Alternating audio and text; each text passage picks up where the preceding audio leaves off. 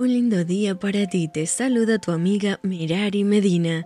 Bienvenidos a Rocío para el Alma, lecturas devocionales, la Biblia, Levítico capítulo 24.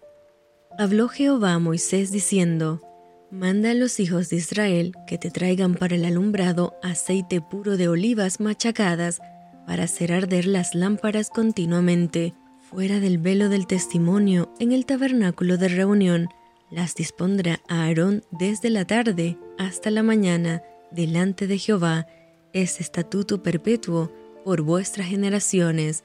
Sobre el candelero limpio pondrás siempre en orden las lámparas delante de Jehová y tomarás flor de harina y cocerás de ella doce tortas.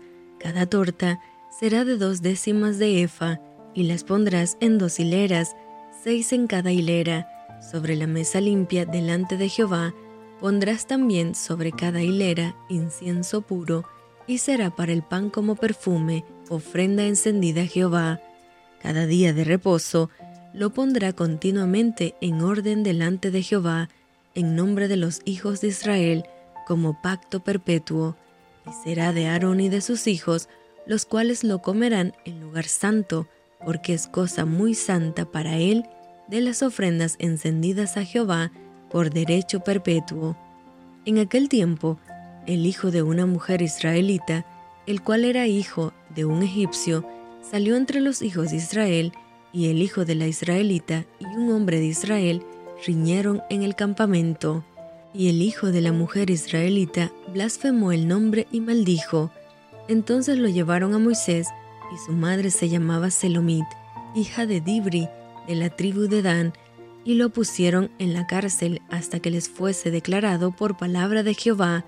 Y Jehová habló a Moisés diciendo, Saca al blasfemo fuera del campamento, y todos los que le oyeron pongan sus manos sobre la cabeza de él, y apedréelo toda la congregación, y a los hijos de Israel hablarás diciendo, cualquiera que maldijere a su Dios llevará su iniquidad, y el que blasfemare el nombre de Jehová ha de ser muerto, toda la congregación lo apedreará, hacia el extranjero como el natural, si blasfemar el nombre, que muera.